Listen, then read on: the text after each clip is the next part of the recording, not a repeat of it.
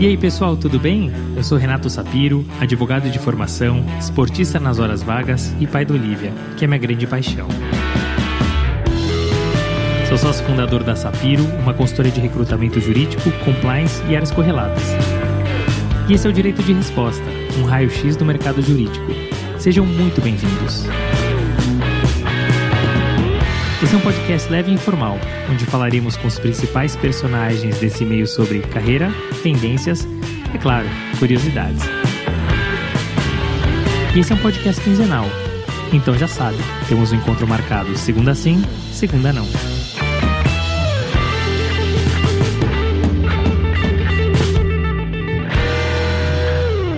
Nesse episódio, Pierre Paulo trouxe a realidade do direito penal. Sem papas na língua, deu a sua opinião sobre temas polêmicos como Lava Jato, prisão em segunda instância, o foro privilegiado e o ensino jurídico no Brasil. Contou sobre a sua rica trajetória na área penal, a chance que teve de trabalhar com o lendário ministro Márcio Tomás Bastos, os desafios que encontrou para montar o seu próprio escritório e como faz para separar a figura do advogado e do réu. Se você gosta de um bom bate-papo e ou da área penal, esse episódio é para você. Pier Paulo Bottini é formado em Direito, tem um mestrado e um doutorado, todos pela USP, onde também leciona o curso de Direito Penal. Atuou no Ministério da Justiça ao lado do saudoso Márcio Tomás Bastos e desde 2007 tem a sua própria boutique criminal. Mas melhor que ouvir de mim, vamos ouvir dele. Pier Paulo, muito obrigado por ter aceitado o convite do Direito de Resposta. É um prazer incrível ter você aqui. Quando o Leonardo Avelar, é, nosso amigo, comentou sobre essa possibilidade, falei com toda certeza. Né? E quando eu veiculei no mercado que você estaria aqui, a receptividade, como eu já imaginava, foi excelente, foi incrível. Então, muito obrigado, prazer enorme ter você aqui conosco. Obrigado pelo convite, Renato. Uma satisfação estar com vocês aqui, ainda mais sabendo que também foi o Leonardo Avelar que, que indicou, grande amigo, grande, grande colega. E, enfim, estou à disposição de vocês aqui para a gente conversar, para a gente bater um pouco de papo sobre, enfim, uma série de, de, de, pontos, de questões, mas, mas obrigado pelo convite, é uma honra estar aqui com vocês. Imagina, honra é nossa. Vamos começar então com a nossa pergunta clássica. Você tem uma carreira que é muito bem estruturada, né? Você tem teu escritório desde 2007, antes você teve a oportunidade de passar também lá pelo Ministério da Justiça com o Márcio Tomás Bastos, né? Um ícone dentro, uma lenda dentro da área criminal. Essa sua trajetória, de alguma maneira, ela foi planejada? E se não, quais eram seus objetivos? Essa é uma boa pergunta, Renato. Na verdade, não. Ela não foi planejada. Eu, eu não sou daquelas pessoas que têm é, o direito na família, ou que o direito faz parte da família. Eu não tenho pais juízes, avós desembargadores. Eu tenho uma mãe artista plástica e um pai engenheiro. E eu decidi fazer direito no terceiro colegial. Então foi uma coisa que aconteceu de repente na minha vida. Se me perguntar qual foi o processo decisório, eu não faço a menor ideia, não me lembro por que, que eu escolhi direito. Não foi um filme, não foi uma conversa, não foi um livro inspirador. Acho que foi algo que foi acontecendo. É, depois que eu entrei na faculdade, escolher o direito penal também não foi nada é, planejado. Eu tinha um professor que era um professor muito interessante, que foi meu orientador depois, que era o Antônio Luiz Chaves Camargo, que era uma figura, eu acho que quem teve aula com ele lembra dele, era um sujeito que ele tinha tanto conhecimento de direito penal que ele ia dando aula e chegava uma hora que ele parava e perguntava: Vocês estão entendendo alguma coisa? E a gente, muito sinceramente, dizia: Não. Ele falou: Que bom, porque eu também não estou mais entendendo nada. Você era um cara é, divertidíssimo, instigante, e eu acabei me interessando por direito penal também mais para frente na faculdade, é, já saí montando o meu escritório. Então, a tua pergunta é: teve algum planejamento? Não, não, não teve mesmo. Assim, as coisas foram acontecendo, foram todas muito intuitivas. O que teve, assim, foi muita dedicação, foi, foi muito estudo, muito tempo, muito esforço. É depois que eu decidi fazer isso, mas, mas a decisão em si realmente não teve grandes planejamentos. Bom, muito bacana. E eu adoro fazer essa pergunta e abrir com essa pergunta, Pierre Paulo, porque, assim, primeiro que Sim, dificilmente alguém planejou a carreira. Tem respostas que sim, as pessoas planejaram, mas acho que tem uma coisa comum, né? E você trouxe depois, que é, ainda que eu não tenha planejado minha carreira, tem dedicação, tem estudo, tem foco, tem algum direcionamento, né? Então acho que isso é comum e por isso que eu gosto de fazer essas perguntas, né? Uh, e você, enfim, acabou escolhendo o direito, depois o direito penal, e você realmente estudou bastante, estudou a fundo, fez mestrado, fez doutorado, hoje você leciona. É, o quão importante é essa parte acadêmica, o fortalecimento da parte acadêmica para a advocacia penal? Então, Renato, isso é muito interessante. Eu me lembro quando eu entrei na faculdade, eu, eu conversando com, com um amigo mais velho, e ele me disse uma coisa, ele falou, oh, você está entrando na faculdade, você vai ter as aulas formais, você vai ter que ler os livros que o professor te indicar, o que o professor te dirigir, mas para além disso, se você quer ser um bom profissional, leia tudo o que aparecer pela frente, não só livro de direito. Você vai ler jornal, você vai ler revista, você vai ler poesia, você vai ler romance. Eu lembro que ele falou, até foi engraçado, ele falou, lê até bula de remédio. E é engraçado porque na época não tinha celular e às vezes você estava ali no, no ônibus ou num carro e só tinha à mão uma bula de remédio. Então você ia treinando, lendo tudo que aparecia pela frente. Então eu acho que uma formação, e você falou aqui da formação acadêmica, a gente está falando daquela primeira formação, né, no banco da faculdade, eu falo muito isso para os meus alunos também, é, se você simplesmente se dedicar àquilo que é passado em sala de aula, você vai ficar um profissional, talvez até competente, mas um profissional medíocre. Você só vai ser é, um bom profissional, e aqui falando no direito, alguém que pense o direito de uma maneira crítica, de uma maneira estratégica, de uma maneira ousada, se você tiver outras fontes e um outro repertório. Eu me lembro do Márcio Tomás Bassi, que você citou no começo da nossa conversa, e eu chamei ele uma vez para dar uma aula, um bate-papo com os alunos. E ele falava: Olha, é, eu não leio só o livro de direito penal, eu acho que para entender direito penal eu preciso ler o Dostoiévski, eu preciso ler Crime e Castigo, eu preciso ler Angústia do Graciliano Ramo, porque se eu, se eu, não, se eu não conhecer como pensa um criminoso, um pretenso criminoso, um possível criminoso, eu não vou ser capaz de defender ele, eu não vou ser capaz de entender ele. Então, é, e ele dizia, e isso é muito interessante, é, esses, esses livros sobre a alma humana, sobre a, a natureza humana, eles são importantes também para a formação. Então, você estudar história, você estudar, é, você ler esse tipo de livro, você estudar a formação econômica do país, isso é fundamental para que você efetivamente seja um bom profissional. Você simplesmente se dedicar apenas a uma área, a um setor, vai te transformar num técnico competente, mas muito provavelmente num profissional medíocre. E é muito interessante, Pedro Paulo, como você traz, porque as pessoas muitas vezes me perguntam o que eu faço, mestrado, doutorado, e eu falo, olha, pensa um pouco fora da caixa, de repente faz um MBA ou estuda alguma coisa diferente, porque você vai aprender uma coisa diferente que você, sem dúvida nenhuma, vai conseguir aplicar dentro do direito. Né? Então é interessante essa sua visão. Mas além do mestrado e do doutorado, você, como eu comentei, também leciona, né? Lá na Faculdade de Direito da USP, como dizia o meu saudoso avô, que também estudou lá, no escolão, né? E o quanto que isso é importante para o teu dia a dia mesmo, para a advocacia. E eu te pergunto isso porque a gente teve a oportunidade de receber aqui o Thiago Sombra, que é sócio do Matos Filho, e uma coisa que ele falou assim: eu não abro mão de dar aulas. Para mim isso é importante, é onde eu aprendo as coisas que eu acabo aplicando no meu dia a dia. Para você, o quão importante é?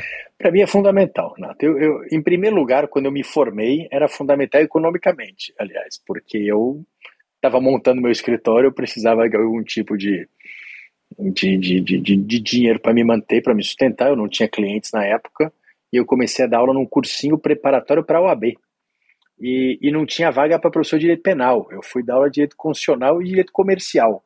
Ou seja, é, realmente foi algo que eu acho até que me ajudou muito, porque em especial direito comercial, que era uma matéria que eu não entendia nada, eu precisei então primeiro entender para depois repassar. E eu acho que isso me ajudou a, a criar um pouco de didática. Então eu dou aula desde muito cedo. Fazia isso realmente por razões econômicas, hoje não mais, é, até porque é, o, os rendimentos da USP não, não, não, são grande coisa, mas, mas é além de uma satisfação pessoal, eu acho que você está formando, dialogando, é, conversando com, com os jovens estudantes. Eu dou aula no segundo ano até a pós-graduação, mas, mas eu também dou aula no segundo ano, ou seja, eu apresento o direito penal para os alunos.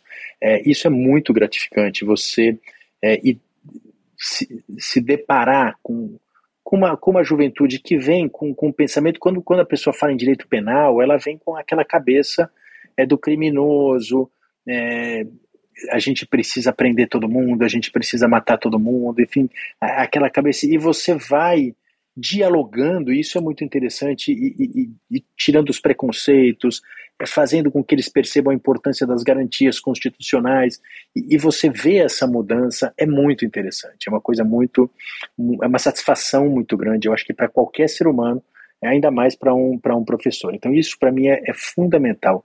E segundo é um contato, é uma constante atualização, né? porque é evidente que eu, quando me formei há, há 30 anos, é, a gente tinha um tipo de pensamento e isso evidentemente vai mudando e você ter contato com as novas gerações, com os novos valores, com a nova forma de falar, é, com, com, com, a cultura, é, isso é, é fundamental para você se manter é, vivo, né? Então você muitas vezes está dialogando e, e você percebe que é uma forma de pensar diferente. E isso ficou muito mais interessante agora, Renato, até com as cotas na USP, em que você trouxe para dentro da sala de aula é, um, uma diversidade e algumas pessoas que têm uma visão, em especial do direito penal, muito diferente, porque muitas vezes elas sofrem na pele a questão do direito penal e a repressão do Estado, né? Então a, a, atividade policial, então a conversa na sala de aula que infelizmente ficou interrompida pela pandemia, mas a conversa na sala de aula ficou muito mais interessante, muito mais rica, muito mais viva depois de tudo isso. Até aproveitando, você trouxe um gancho importante. O que, que mudou no dia a dia, assim, como professor, né? É, não estando mais em sala de aula, não tendo essa troca, o tete a tete. O que, que muda, o que, que se perde? Há muita coisa, Renato. Eu vou te dizer que eu, eu sou entusiasta das novas tecnologias, acho que a gente tem que utilizar, em especial e muitas vezes para enriquecer a aula, né? Às vezes você quer dialogar com algum acadêmico, algum jurista do exterior, e a única forma de você fazer isso é, é por teleconferência, é por videoconferência, mas você perder esse contato pessoal do professor com o aluno, é, você perde muito na sala de aula. Por quê? Porque eu, particularmente, gosto é, de ensinar conversando. Então, eu chamo o aluno para participar, eu chamo a aluna para. É, então, eles, eles têm que chegar na aula com o texto já lido, e eu vou pedindo para eles explicarem para eles mesmo o que eles leram. Então, isso tudo, quando você está olhando a cara das pessoas e você está chamando as pessoas para participar, você tem um rendimento.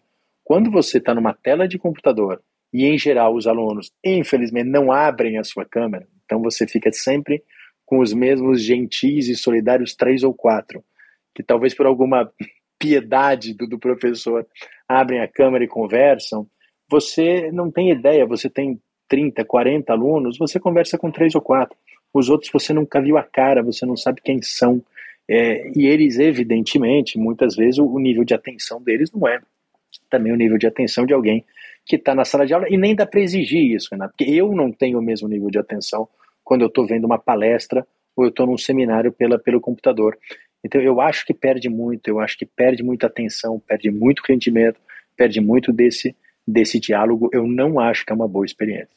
Além de tudo, você comentou da câmera fechada, você não consegue ver a expressão das pessoas, né? É, é, muito ruim, você perde literalmente a troca. Porque ainda se a câmera tá aberta, você vê a expressão, vê, pô, tá gostando, não tá gostando, tá em dúvida. Né? Mas com a câmera fechada nem isso, né? A coisa mais legal para um professor né, é quando você fala alguma coisa e você vê um aluno lá no fundo fazendo assim. Ele pode não estar tá entendendo nada, mas se ele faz assim, você fala, bom, então alguém tá gostando do que eu tô falando. Então isso é, isso é importante. Dá um alívio. É verdade. Dá um alívio, né? Você falou, vou seguir aqui tranquilo. Muito bem. Bom, em 2003 você foi convidado para participar do Ministério da Justiça, né? Onde você ficou até um pouco antes de montar seu escritório em 2007. Você trabalhou com o Márcio Tomás Basso, como a gente comentou, uma referência sem dúvida nenhuma na área do direito penal. Como é que foi essa experiência de trabalhar com ele? O que, que você levou para a tua vida pessoal e profissional? E para fechar essa pergunta, como é que é trabalhar desse outro lado da mesa, no governo, né? Porque você sabe que não é tudo pautado na técnica. Claro que tem outras questões inerentes ali no dia a dia. Como é que foi essa experiência? Pois é, Renata, essa pergunta é muito boa porque me permite até fazer uma recomendação, se for possível. Eu acho que todo mundo precisa passar por uma experiência dessa, né? Uma experiência de, de trabalhar no setor público. Há uma para contribuir, né? É, e a duas para entender como as coisas funcionam, no bom sentido, né? Mas você perder algum tipo de, é, você desfazer alguns mitos que muitas vezes você tem. Então eu me lembro quando eu fui para o Ministério da Justiça, eu era muito muito jovem, é, eu conhecia pouco do Poder Judiciário e de repente eu fui cair, eu virei diretor de modernização do sistema de justiça e depois secretário da reforma do Judiciário, isso com 26, 27 anos de idade. É, e foi muito engraçado, porque, por exemplo, para mim o Supremo Tribunal Federal, o Superior Tribunal de Justiça, era um composto de semideuses, de pessoas intocáveis, de, de, de figuras quase não humanas. E de repente você passa a lidar com eles, a discutir com eles temas do cotidiano, projetos de lei, projeto de emenda constitucional. Você percebe que eles, como qualquer outro ser humano, têm apreensões, têm aflições, têm entusiasmos, Então você participa desse diálogo, você frequenta a casa dessas pessoas e você começa a entender que no fundo é o direito, as grandes decisões, é, a, a, feitura da lei, é, são tudo decisões humanas, tudo tem alguma relação, tem alguma algum empreendimento aos interesses humanos. Né? Eu, não, eu, não, eu não utilizaria aquela frase clássica de que se você soubesse como são feitas as leis e as salsichas, você não obedeceria à lei nem comeria salsichas. Eu acho que não é assim, mas é, essa desglamorização, essa percepção de como as coisas acontecem na realidade é muito importante para a vida profissional. Porque depois, quando você vai, eu vou falar da minha área, apresentar uma petição para o um ministro do Supremo ou discutir com o legislador um projeto de lei, você entende é, como aquilo funciona, você sabe é, efetivamente que tem um ser humano do outro lado, ou seja, que você está escrevendo para alguém que tem as mesmas aflições, sentimentos, que vê o mesmo jornal nacional que você, que faz o mesmo churrasco de domingo, que ouve músicas muito parecidas. Então você começa a entender é, que você está lidando com, com, com, seres humanos. Então esse, essa desmitificação é muito importante. Por isso que eu acho que você passar é, um período no poder público, ele é importante, primeiro, para você também tirar aquela impressão de que tudo que acontece do lado de lá do balcão é errado, é, tem algum interesse ilegítimo, tem alguma coisa... É, enfim, alguma pretensão equivocada, as coisas também não funcionam desse jeito. Então, eu acho que tudo isso é importante para você levar para sua vida profissional uma visão um pouco mais real do mundo do lado de lá. Não, eu concordo plenamente com você, Pedro Paulo, e acho que a gente acaba tendo uma formação é, errada, ou uma visão errada de como as coisas acontecem. Eu não estou falando do governo, é do outro lado da mesa, né? É na área pública. E até por isso eu tenho tentado trazer um pouco mais, e eu fui cobrado por isso, e com toda a razão, trazer mais gente do setor público. Então a gente entrevistou um juiz e uma promotora em dezembro. Receberemos Luiz Raskovski, que é defensor público, e também o Vladimir Aras, que é procurador-geral, porque a ideia é também trazer um pouquinho do que é o outro lado da mesa. Né? É importante as pessoas terem essa visão, e eu concordo com você, na medida do possível, se puderem ter essa experiência, muito bom. Né?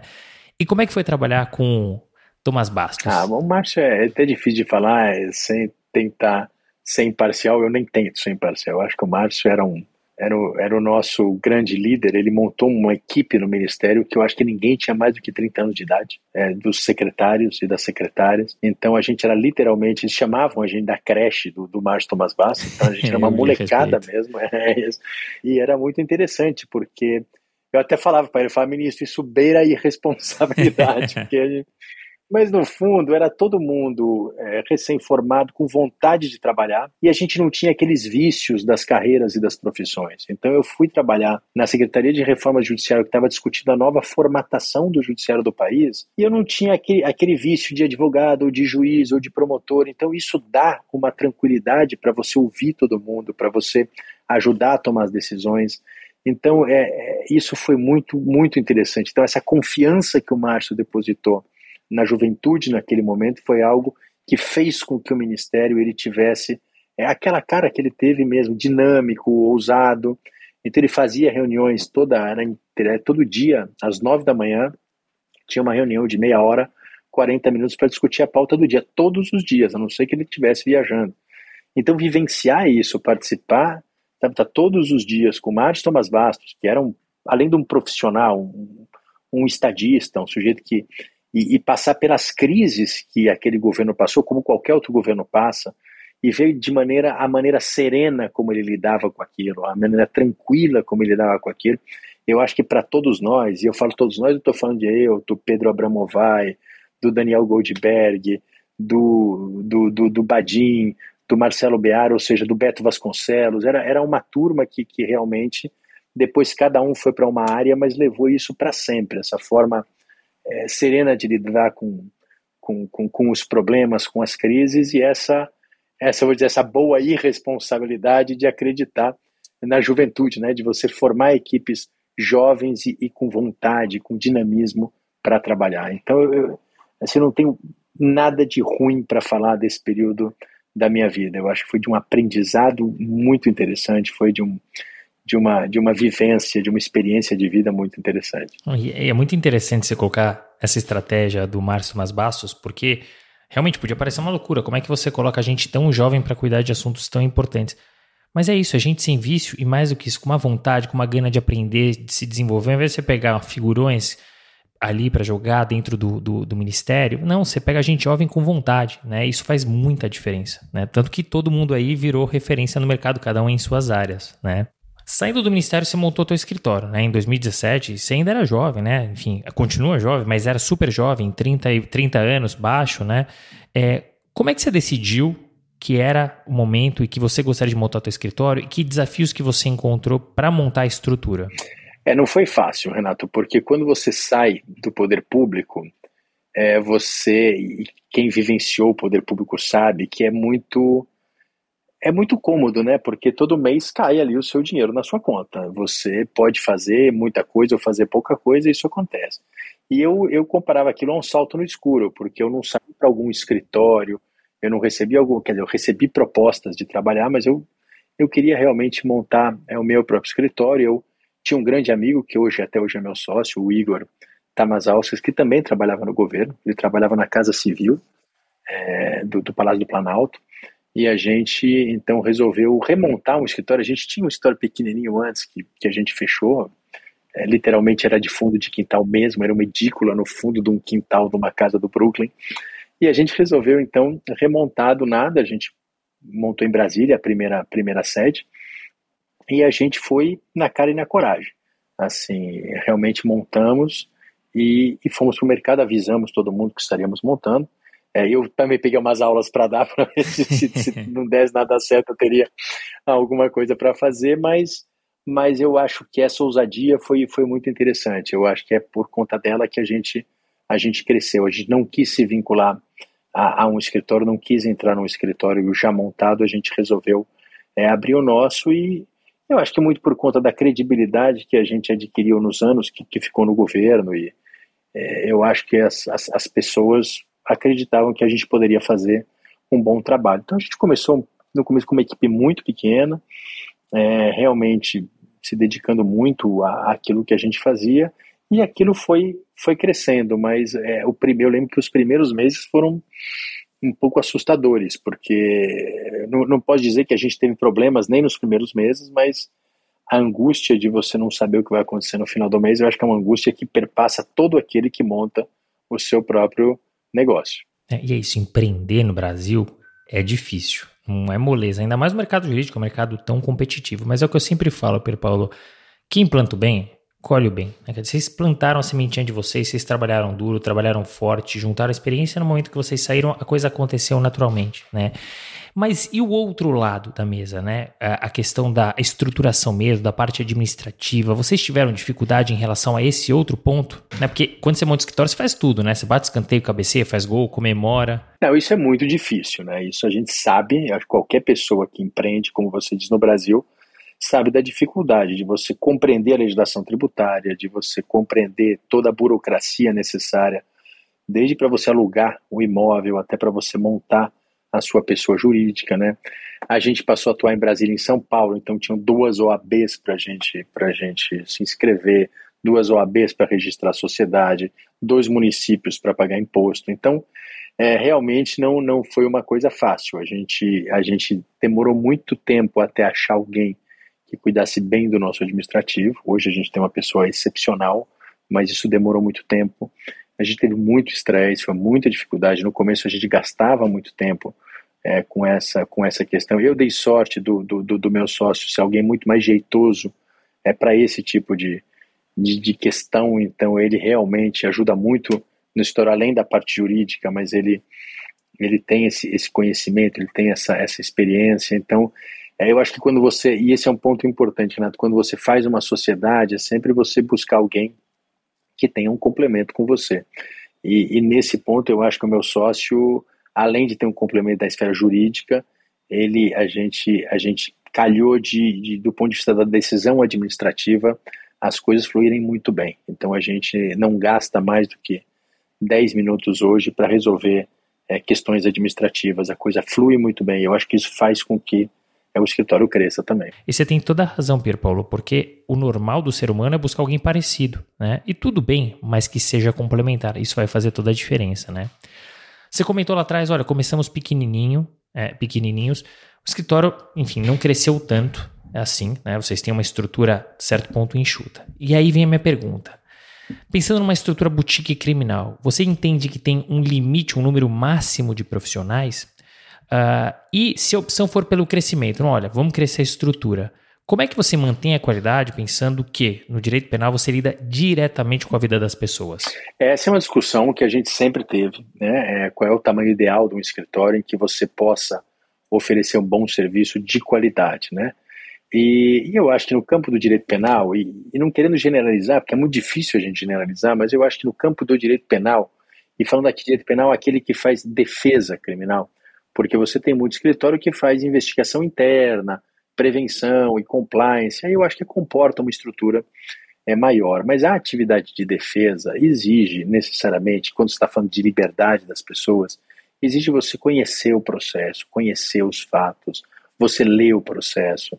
É, são coisas que precisam ser feitas por um profissional competente, ou seja, o sujeito contrata seu escritório para que ou o sócio ou um advogado sênior faça isso com cuidado. Então, é, eu não acho que o modelo de você crescer demais ele comporta nessa seara se você quiser efetivamente fazer um trabalho de qualidade. É claro que hoje a gente tem um escritório é, até bastante razoável para a área criminal. A gente tem uma unidade em Brasília, a gente tem uma unidade em São Paulo, a gente tem diversos profissionais que trabalham nisso.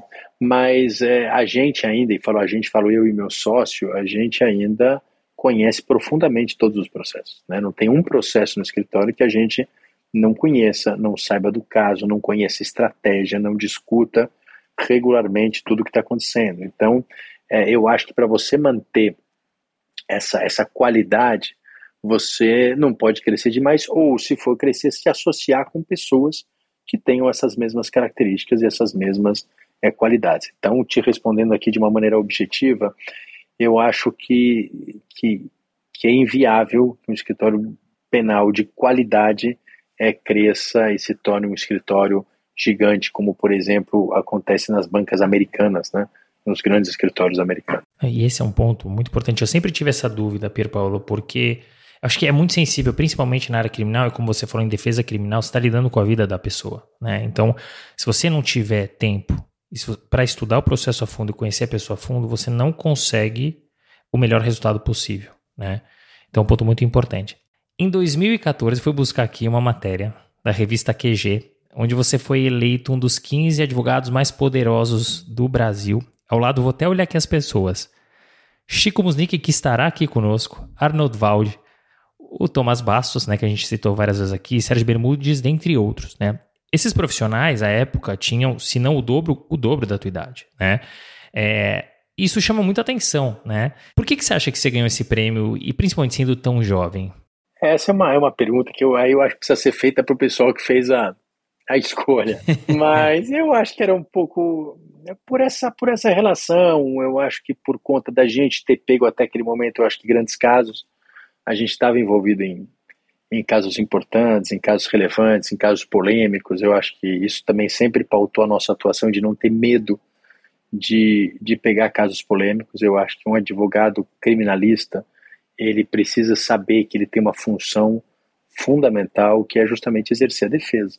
E na medida em que todo mundo tem direito à defesa, e ao você exercer a defesa, você não está justificando ou aplaudindo o eventual crime, mas cumprindo um preceito legal que é nenhuma pessoa pode ser julgada e muito menos condenada sem alguém que a, que a defenda. Então, no fundo, é um exercício de democracia. Então, a gente nunca se furtou a defender é, pessoas polêmicas, pessoas criticadas. E, e, isso fez com que a gente ganhasse, eu acho que, um, eu falo mais ou menos a gente, porque eu falo do meu sócio também, do Igor, a gente ganhasse esse esse respeito, esse escritório comprometido. Então eu tinha clientes muitas vezes em que eu dizia, olha, eu não concordo com nada do que você fez, mas eu vou defender até o fim o seu direito de defesa, ou seja, o direito de você é, apresentar a tua tese, apresentar os teus argumentos, é, ser submetido a um, a um juiz competente, né, que todos os ritos e os procedimentos sejam respeitados. Né? A gente tem que lembrar que muitas vezes, e quando a gente fala no direito penal, a gente está do lado de uma pessoa que, que é achincalhada pela, união, pela, pela opinião pública e muitas vezes pela própria família. Né? Você é a única pessoa que ele tem, às vezes, para conversar. Né? E veja, muitas vezes a gente está falando de pessoas culpadas e de pessoas inocentes. É, então, o papel do advogado é. As pessoas falam que ele é uma espécie de psicólogo, ele é muito mais do que um psicólogo. Ele se envolve muito mais do que o psicólogo. Porque o psicólogo ele analisa aquilo com alguma distância, o advogado não. Ele entra na vida do sujeito, ele, ele acaba fazendo parte da família. Porque quando ele está preso, você fala todos os dias com a família dele. Então você acaba sendo uma pessoa é, que, que, que, que, se, que se envolve. Eu acho que com isso você ganha respeito, você ganha a confiança das pessoas e talvez por isso eles tenham me colocado nessa, nessa lista aí. Não sei se merecidamente ou não em relação a mim, em relação aos demais não tenho dúvida nenhuma, que muito merecido. Não, com certeza merecidamente isso comprovou sem dúvida nenhuma nos anos seguintes. Você citou uma, um ponto bastante relevante que você fala da mistura, né, de misturar a figura do réu com a figura do advogado, né? E você atua em operações como Mensalão, como Lava Jato, que são operações emblemáticas e que pela primeira vez assim envolveram fortemente não só pessoas muito poderosas, mas a classe política. A gente está vivendo um período no Brasil já de alguns anos de dureza, assim, guerra aberta, né? Político o tempo inteiro e guerra aberta nas ruas. O que, imagino eu, torna muito mais potente essa mistura, né? Como é que você faz para se blindar, né? Porque fica muito claro, né? E a gente entrevistou o Durso, o que vocês buscam é justiça, não é absolver ou não absolver, é a justiça, né? É, mas como faz? Como é que vocês fazem para separar, né? Principalmente nas ruas, para que vocês também tenham uma certa uhum. segurança. Então, eu, eu acho que, em primeiro lugar, você, você deixar muito claro que a tua função é de, de defensor do direito, né? e não do que a pessoa fez ou não deixou de fazer. Eu estava tentando lembrar aqui, tinha uma fase do, acho que é do Calamandrei, que ele dizia que a função do advogado, não lembro se exatamente era assim a frase, mas ele dizia, não é, é não deixar o cliente, o inocente, a sós com a sua dor, e o cliente e também não deixar o cliente culpado a sós com a sua vergonha. Então, assim, a nossa função é ficar do lado dessa pessoa, seja ela inocente, seja ela culpada. Você não tem compromisso com o que ela fez, mas você tem compromisso com que ela tenha um julgamento justo. Então, isso que é a, função do advogado. Então, as pessoas têm que entender isso. E para que elas entendam isso, a gente não pode ter vergonha do nosso cliente, a gente não pode ter vergonha da nossa atividade. Porque as pessoas, e isso é engraçado nas famílias, né? É muito comum você ter um cliente polêmico e todo mundo diz como você pegou esse cliente, como que você aceita pegar esse cliente. Mas o dia em que alguma dessas pessoas tem qualquer problema, a primeira pessoa para quem elas ligam é para o advogado e falam: olha, aconteceu isso comigo, e aí você está vendo como é importante o direito de defesa. Né? Então, assim, as pessoas têm que entender que, que se você é, tirar o advogado do criminoso, você está tirando o advogado de você quando você precisar. Esse é um direito que ele tem, mas que você também tem, é garantido para todo mundo. Então, o direito de defesa ele é fundamental, porque você pode estar tá sendo culpado, acusado injustamente ou justamente, mas o direito de defesa você tem que ter.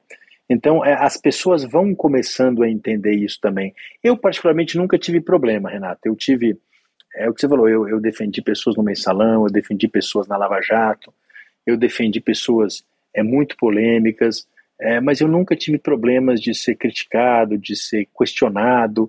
É, claro, uma outra pessoa, um outro amigo, um outro familiar, mas eu sempre me coloquei de uma maneira muito serena. Olha, estou defendendo aqui esse direito e e se fosse você, eu defenderia. Se fosse qualquer pessoa, eu defenderia. O que ajuda muito é que a gente tem uma defesa eclética, né? Então, do ponto de vista até político, né? A gente tem clientes de, de esquerda, de direita, de centro. Então, no fundo, isso faz com que a gente também tenha esse respeito, porque a defesa criminal ela não é partidária, ela não é ideológica, né? Ela é uma defesa técnica de uma pessoa que está sendo acusada de um crime, seja de que partido for, seja de que ideologia for. E eu imagino o quão difícil é, porque a gente está vivendo um momento tão tenso, né, Pedro Paulo? Pô, você vai num jantar de família, como é que você me defendeu esse cara da esquerda? Como é que você me defendeu esse cara da direita, né? Então, é, é difícil, né? Mas é a profissão do advogado, é, é, a profissão que, enfim, você escolheu e outros tantos escolheram, né? Não dá para ficar segmentando, defendo um, defendo outro. É um princípio, é um princípio, como você colocou, democrático. É, engra né? é engraçado, até quando às vezes eu escrevo um artigo acadêmico e sempre os comentários embaixo são os mais divertidos, né? Você que defende tantos criminosos. É, eu sei por que você está escrevendo isso. Mas, enfim, faz parte e eu, eu tenho muito orgulho de fazer o que eu faço e, enfim, não, não tenho nenhum problema com isso. É, e as pessoas gostam de criticar. Criticar é fácil, né? Então, elas adoram. É, você, bom, você atuou em operações absolutamente relevantes, né? Como a Lava Jato e com o Mensalão, né? A Lava Jato, inclusive, foi criticado por muitos, né? É, por seguir um rito diferente e mesmo também alguns dizem que ela agravou a crise econômica no país. Qual é a tua visão em relação a essa operação? É, eu sou muito crítico em relação à Lava Jato, Renato. Eu acho que a Lava Jato ela tinha a oportunidade de ser uma, uma operação é, muito útil para desvendar processos de corrupção e para combater processos de corrupção. Eu acho que é inegável que ela, que ela, que ela descobriu e desvendou muitas coisas. Mas ela, em determinado momento, eu não sei se desde o início ou a partir de um certo ponto, ela se desvirtuou. E se desvirtuou por quê? Porque ela começou a praticar ou a flertar é, com ilegalidades, é, enfim, independentemente da intenção que ela tivesse, mas ela começou a usar ilegalidades como instrumento para chegar em determinada finalidade. Então, quando eu falo de ilegalidades, eu falo de conduções coercitivas, que eu sempre entendi como, como ilegais, é, prisões preventivas não fundamentadas, vazamento seletivo de informações, e assim por diante. Ou seja, a gente viu várias dessas ilegalidades acontecendo, vazamentos seletivos até para ganhar apoio da imprensa, para de certa forma criar um caldo favorável. Então, é, foram algumas estratégias que, que não me parecem adequadas, em especial quando praticadas por agentes públicos. Então, eu acho que esse desvirtuamento acabou comprometendo todo o trabalho que foi feito. Né? É, você, você acabou é, politizando, partidarizando, você transformou a Lava Jato num objeto de discussão nacional e isso acabou é, desmoralizando num tal grau que tudo aquilo que efetivamente foi construído acabou é, deixado, deixado de lado. Foi muito difícil trabalhar na Lava Jato, eu, eu defendi muita gente na Lava Jato, é, executivos, defendi políticos na Lava Jato, e, e, mas foi muito difícil, porque efetivamente era uma luta, muitas vezes, contra o arbítrio. Eu acho que isso é, tem sido corrigido pelos tribunais, mas é o que você falou. Nesse período em que esse, essas decisões, muitas vezes arbitrárias, elas, elas, elas, elas tiveram efeitos, você teve vidas injustamente destruídas. É claro, muita gente culpada ali também, mas muita gente inocente, com carreiras, com vidas destruídas, e muitas empresas é, que efetivamente os executivos deveriam responder sim criminalmente, mas as empresas acabaram perecendo e isso afetou profundamente a economia nacional. Então, então realmente ela, ela foi uma operação que, que trouxe muito prejuízo do ponto de vista jurídico, do ponto de vista político e do ponto de vista econômico. E, e você acha que esses fatores que contribuíram para o fim da operação? Eu acho que sim, os abusos acabam levando a, um, a uma reação, né? E o problema é que quando você fundamenta uma parcela significativamente da sua apuração em abusos, quando o abuso é reconhecido, tudo aquilo fica anulado, todo aquele trabalho é perdido. Então é isso que eu costumo dizer, até para. Eu tenho grandes amigos, procuradores, juízes, aliás, você mencionou aqui o, o Vladimir Aras, que é um grande amigo, eu respeito demais o Vladimir. A gente discute demais temas de, de processo penal e a gente conversa. Muitas vezes, um sujeito, no começo do processo, ele faz uma ilegalidade, ou ele se compromete com uma ilegalidade e ele contamina todo o trabalho posterior. Então, às vezes que você tomar esse tipo de cuidado, esse tipo de cautela, faz com que o processo penal, é, às vezes nós advogados somos acusados de é, apresentar pedidos de nulidade, fazer com que os processos sejam anulados. Mas veja, você tem uma lei. Se uma lei é descumprida, aquilo vai ser reconhecido como nulo. Então, o ideal é que desde o começo do processo não haja nenhuma nulidade, que as regras de competência sejam observadas. Você tem uma lei. E a lei ela não é tão complexa assim, tão difícil assim, ela só precisa ser respeitada. Se ela fosse respeitada, você não teria todas essas anulações de todos esses processos. A gente falou da Operação Lava Jato agora, e toda a polêmica envolvendo ela, e tem uma outra polêmica que eu queria muito, aliás, duas polêmicas, mas vamos por, vamos por partes. Uma delas é a discussão sobre prisão em segunda ou terceira instâncias, né? Que, enfim, era terceira, virou segunda, voltou a ser terceira, enfim, fica mexendo o tempo inteiro lá no STF. É, o que, claro, gera um desgaste. Mas qual que é a tua visão? Inclusive, só complementando, a gente recebeu aqui o professor Modesto Carvalhosa, que defende, inclusive, a prisão em primeira instância. Então, assim, qual que é a sua visão em relação a esse tema? Aliás, professor Modesto Carvalho, que foi meu professor, admiro muito ele, mas nesse ponto eu discordo veementemente dele. Discordo não, em primeiro lugar, não por uma questão de mérito, mas é uma questão de constituição. A nossa Constituição é muito clara: não haverá execução da pena antes do trânsito em julgado. Isso não sou eu que estou dizendo, é a Constituição. Né? E a primeira coisa que a gente aprende no curso de Direito é a Constituição deve ser respeitada. Então, se eu não gosto desse texto constitucional, eu tenho dois caminhos. Ou eu mudo a Constituição, ou eu mudo a lei para antecipar o trânsito em julgado. O que é o trânsito em julgado? É quando o processo termina, quando não tem mais recurso. Então, minha Constituição diz que eu só posso aplicar pena depois que não tem mais recurso e o processo se encerra. Então, enquanto eu não definir, hoje a nossa legislação diz que o processo se enterra no Supremo Tribunal Federal. Eu posso discutir se isso é bom, se isso é ruim, se isso é adequado, se isso é inadequado. Tudo isso eu acho perfeitamente legítimo. Mas veja, eu só posso aplicar se eu mudar ou a Constituição ou o que é o trânsito em julgado. Enquanto eu não fizer isso, a gente está falando aqui de uma coisa básica que é legalidade, Renato. Então, eu tenho uma lei, eu tenho uma lei maior chamada Constituição, e ela me impõe isso. Se eu começar a tergiversar, se eu começar a não cumprir a Constituição, seja com que intenção for, seja com uma boa intenção, com uma bela intenção, mas descumprir a Constituição é abrir um sério precedente. A gente está permitindo que o Estado descumpra o princípio da legalidade. Isso nunca acabou bem. E aí volto. Basta a gente ver os livros de história. É, é importante você trazer essa sua visão, né? E, enfim, a gente lê muito, a gente, enfim, que trabalha dentro do direito, a gente, primeira coisa, enfim, eu já não advogo há muitos anos, eu me lembro claramente, a primeira coisa é respeitar a Constituição. Mas dito isso, assim, que está muito claro, assim, que quais são os caminhos para mudar, se for o caso, para uma eventual prisão em segunda instância, o que levou, o que motivou o STF, então, algum tempo atrás, antes dessa última decisão, a definir a votar apertado, ali, se eu me lembro bem, 6 a 5 pela prisão em segunda instância? Pois é, Renato, eu, eu também te pergunto, eu não sei, tá? Porque efetivamente essa é uma interpretação. Que, e veja, vou te dizer mais. Se você sair do campo penal, porque a gente está falando aqui de prisão, que é onde essas garantias deveriam ser as mais respeitadas. Mas vamos para o campo fiscal, vamos para o campo trabalhista, vamos para o campo de dívidas. É, será que essas pessoas admitiriam que, uma vez que um juiz de primeiro grau reconhecesse uma dívida comum, uma dívida trabalhista, uma dívida de imposto, imediatamente isso ia ser executado? Antes de um recurso, antes de exaurir as instâncias? Veja, isso não acontece para a dívida bancária, isso não acontece para a dívida de imposto, isso não acontece para as dívidas do Estado. Então, por que, que vai acontecer justamente com a liberdade das pessoas? Então, vamos combinar uma coisa, olha, vamos mudar tudo. A partir de agora, um juiz de primeira instância decidir que você deve algo para um trabalhador, você tem que pagar em 24 horas.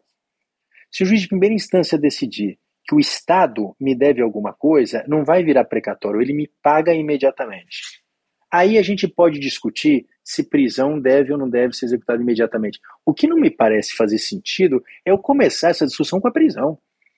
Ou seja, olha, prender tem que ser imediatamente. Agora, quando o Estado vai me pagar, ah, não, vai virar um precatório e eu vou receber daqui a 10 anos. Bom, então assim, se não faz sentido a prisão, não faz sentido o precatório, não faz sentido a dívida do banco e assim por diante.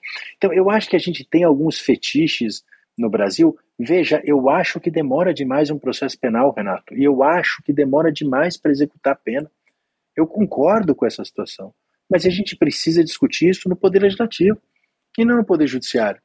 Na medida que eu tenho uma lei, então que a gente vote em pessoas que proponham alterar a lei e essa lei seja alterada no Poder Legislativo. Agora, eu não posso querer que o Poder Judiciário desdiga algo que está expresso na Constituição, e aí eu volto, eu não sei por que, que o Supremo tomou essa decisão, eu li as decisões, e eu concordo com o mérito delas, o processo demora muito, eu concordo, mas eu tenho um texto constitucional, e eu não posso passar por cima dele, infelizmente não é assim que as coisas funcionam num Estado democrático de direito, talvez funcione numa ditadura, talvez funcione numa, numa outra forma de governo, mas na medida em que eu tenho um sistema que é baseado na lei e quem faz a lei é um órgão eleito pelo povo, a gente tem um sistema que exige esse tipo de prática. E essa é uma boa pergunta e que talvez nós tenhamos oportunidade de fazer, contar aqui, Perpolo, em primeira mão, talvez no aniversário do podcast em maio, ministro Barroso. E essa pergunta eu quero fazer para ele, porque realmente é polêmica e, enfim, e a gente precisa entender esses, esses motivos e essas decisões. Né? Vamos então para a segunda polêmica agora foro privilegiado, né? Assim, um foro privilegiado para uma enormidade de pessoas, né? Qual é a tua visão? Deveria acabar o foro privilegiado? Alguns apenas com esse foro?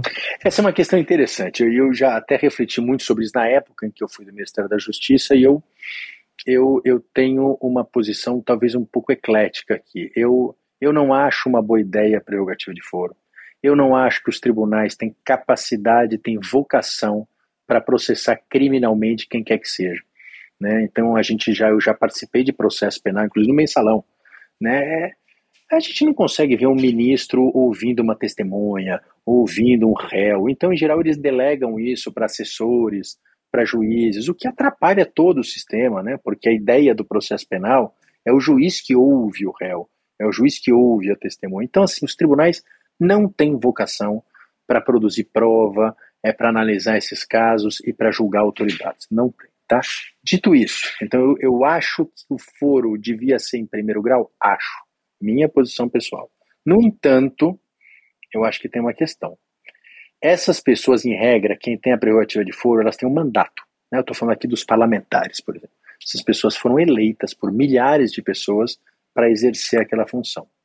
A mim me parece disfuncional que um único juiz possa caçar essa pessoa, possa suspender essa pessoa, possa prender essa pessoa. Então, como eu acho que deveria funcionar isso? Um juiz de primeiro grau vai tocar todo o processo, ele ouve as testemunhas, ele vê as perícias, ele tenta entender o que aconteceu e ele julga. Só que ele não pode tomar nenhuma medida de afastamento daquele parlamentar sem autorização de um colegiado.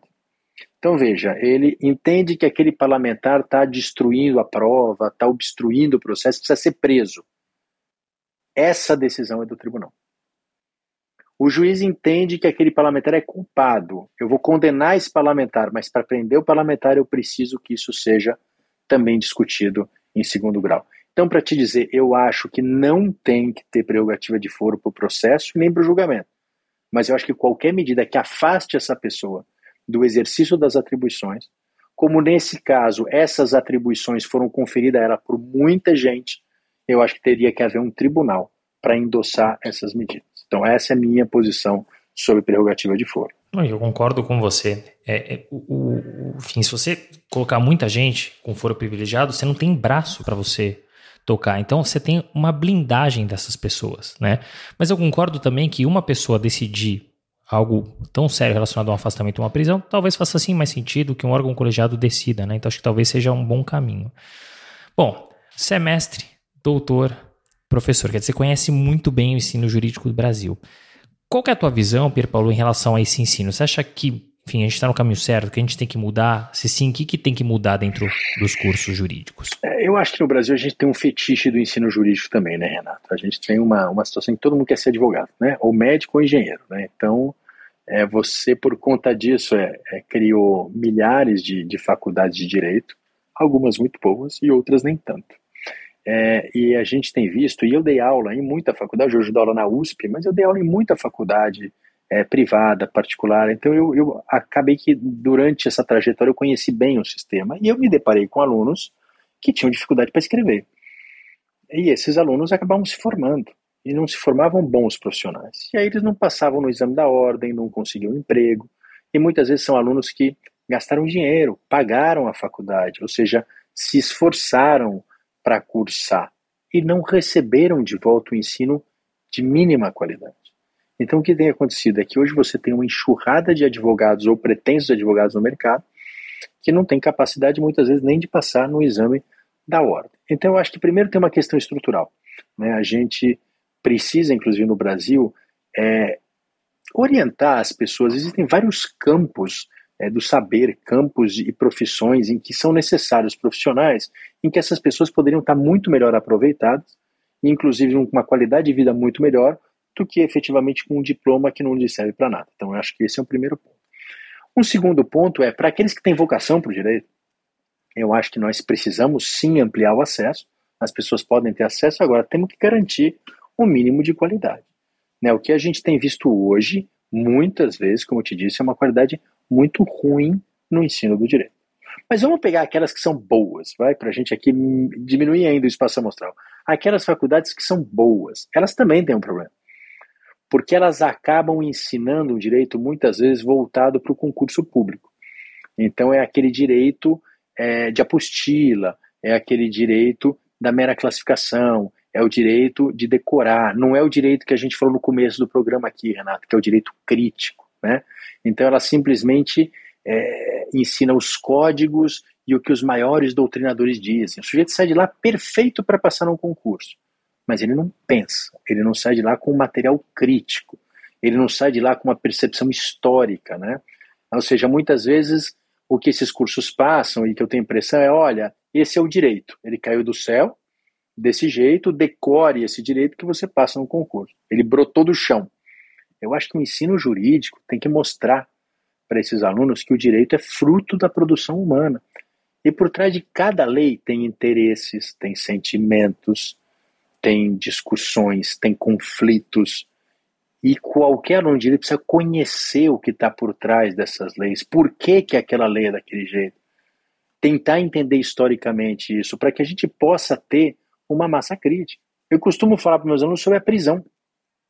Eu posso chegar e ensinar prisão para eles. Eu vou abrir o código e dizer: olha, prisão. O que, que é a prisão no Brasil? Prisão, eu tenho regime fechado, semi-aberto e aberto. Cada regime é assim, assim, assim. Eles vão sair dali capazes de passar em qualquer concurso público que pergunte para eles o que, que é prisão. Agora, eu posso dizer para eles: olha, vamos estudar a prisão? Vamos ver por que, que a pena é a pena de prisão. Quando que a prisão virou a principal pena do direito penal. Não foi sempre assim. Ela virou uma pena importante na Revolução Industrial. E por quê? Porque eu tinha uma lógica de controle da sociedade que começou a se implementar naquele momento.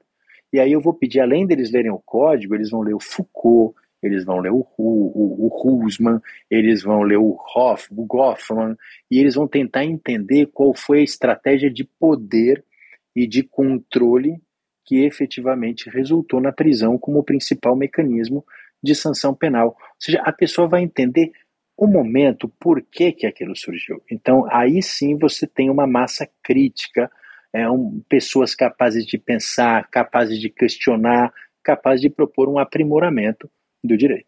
E Pierre Paulo, você tem muita razão, principalmente no começo ali da tua, da, da tua fala, você falou da estrutura e é verdade, porque a gente se preocupa muito, e eu, pelo menos, quando critico as faculdades de direito, eu critico a faculdade de direito, ponto. Não o antes, né? Não a estrutura, né? Que a gente também tem que olhar. E é tudo decoreba. Eu pouca coisa lembro das coisas que eu aprendi na faculdade. Imagina no colégio, eu lembro biologia, não me lembro de nada. Por quê? Porque eu acho que é, é tudo realmente nessa base de vamos decorar para passar no vestibular. Depois é vamos decorar para passar no OAB ou passar no concurso. Não é nada pensado, né? Então eu gosto muito da tua visão e eu concordo 100% com ela, né? Bom, a gente está chegando no fim do bate-papo, mas antes eu queria assim, olhando para trás, você tem uma carreira de muito sucesso, enfim, tem muitos anos ainda pela frente. Tem alguma coisa que você se arrepende na tua carreira? E olhando para frente, onde que você quer chegar? Vou começar do para frente, depois eu volto para trás. Vamos lá. Mas o para frente, Renato, eu não sei, tá? É o que eu te disse, nunca na minha vida as coisas foram planejadas. É, elas foram acontecendo e eu fui eh, me esforçando para fazer o meu melhor. Então, o que eu pretendo, eu gosto do que eu faço, eu gosto muito de, de, de, atuar como advogado, eu gosto muito de estudar os casos, de desenvolver estratégia, é, de, de, fazer sustentação oral em tribunal, de, de inquirir testemunha e depoimentos. Então, é uma coisa que eu gosto muito do que eu faço. Então, eu não pretendo fazer nada diferente. Gosto muito de dar aula também e pretendo continuar fazendo isso. Então, eu não me vejo fazendo nada diferente é, do que eu faço. Então, o meu, meu plano é continuar é, nessa, nessa toada, me aprimorando, evidentemente, cada vez mais o que eu puder aprender da vida e acumular de, de, de, de, de enfim, de conhecimento e prestar o melhor serviço que eu puder. Agora, para trás, o que eu me arrependo, não sei se parece presunçoso dizer que eu não me arrependo de nada. É, eu tomei muitas decisões erradas no passado, eu acho que como qualquer pessoa, mas essas decisões também me ajudaram a me trazer aqui onde eu estou hoje. Então, é, na medida em que eu estou onde eu quero, fazendo o que eu quero, é difícil olhar para trás e dizer que eu me arrependo de alguma coisa. Eu tomei, errei muito, é, tomei muitas decisões erradas, longe de ter uma trajetória perfeita, mas eu acho que é isso. Todas elas me, me trouxeram onde eu estou. Então é difícil dizer que eu não faria alguma coisa, porque daí talvez eu estivesse num lugar diferente e eu te confesso que eu não queria estar num lugar diferente, eu estar exatamente aqui. Mas é isso, não é presunçoso não. Acho que a carreira é feita de erros e acertos, mas o que você falou me trouxe até aqui, né? Talvez se eu tivesse me arrependido de alguma coisa, se eu fizesse alguma coisa diferente, não estaria aqui. E o mais importante, você está feliz onde você está e você quer continuar fazendo o que você já faz hoje. Isso é muito bacana. Agora sim, para fechar, é, você tem um conselho ou mais conselhos, já trouxe vários ao longo desse episódio, mas que você gostaria de trazer para o público do nosso mercado? É o que o, esse meu amigo me diz no começo da faculdade: leiam, estudem, estudem muito, leiam muito de tudo o que aparecer na sua frente. Então, assim, é, eu passo o dia lendo, eu continuo lendo muito, eu continuo estudando muito. É, e isso vale para quem está entrando no mercado, para quem está no mercado, para quem está se aposentando. Eu acho que estudar, é, ler, se não tem muito segredo, né, Renato? Você chega a um processo novo para você, você tem que ler o processo inteiro e depois você tem que ler todo mundo que fala de situações semelhantes e a partir daí você vai desenvolvendo as suas estratégias, mas a base é realmente o que Einstein falava lá atrás, é a, a genialidade, a inspiração é, é desse tamanho. O que conta mesmo é sentar na cadeira, abrir o livro, abrir o processo e, e, e ler, e se esforçar e se dedicar. Eu acho que não tem segredo para além disso, não tem estratégia. Qualquer pessoa que oferecer uma coisa diferente está oferecendo um milagre, está vendendo ilusão. Assim, é dedicar, é suar, é, é perder tempo é isso, não, não, não tem muito segredo, é, é realmente se dedicar àquilo. Quem escolheu o direito, estou falando aqui agora para quem escolheu o direito, é, necessariamente tem que gostar de ler e gostar de estudar. Se você não gosta de fazer isso, vá fazer alguma outra coisa da vida, porque realmente no direito não, não, não vai ter muito futuro. É isso, eu concordo com você. Quando eu fui escolher direito, eu lembro que meu tio falou: vai ter que ler muito, hein? E eu lia muito. Eu acabei decidindo por não seguir por outros fatores, mas eu concordo com você. A gente tem que constantemente estudar. As coisas estão se atualizando muito rápido. Se a gente não acompanhar, a gente vai ficar perdido, né? Mas eu queria muito te agradecer. Poxa, foi um bate-papo muito legal. Eu estava ansioso para essa conversa. Enfim, a gente tratou aqui de temas polêmicos. Você tem uma carreira muito legal também. Então, fiquei muito contente em poder contar um pouquinho e conhecer um pouquinho mais também da sua história. Obrigado mais uma Obrigado, vez. Obrigado, Renato. Foi uma satisfação. Gostei demais desse papo, muito agradável, muito gostoso. E espero que tenha servido realmente para ajudar alguém, para colaborar. E conta comigo sempre que precisar. Uma satisfação estar com você aqui. Fim de papo. Se você gostou, recomenda para seus amigos. Se não, fala comigo que eu quero te ouvir. Até a próxima.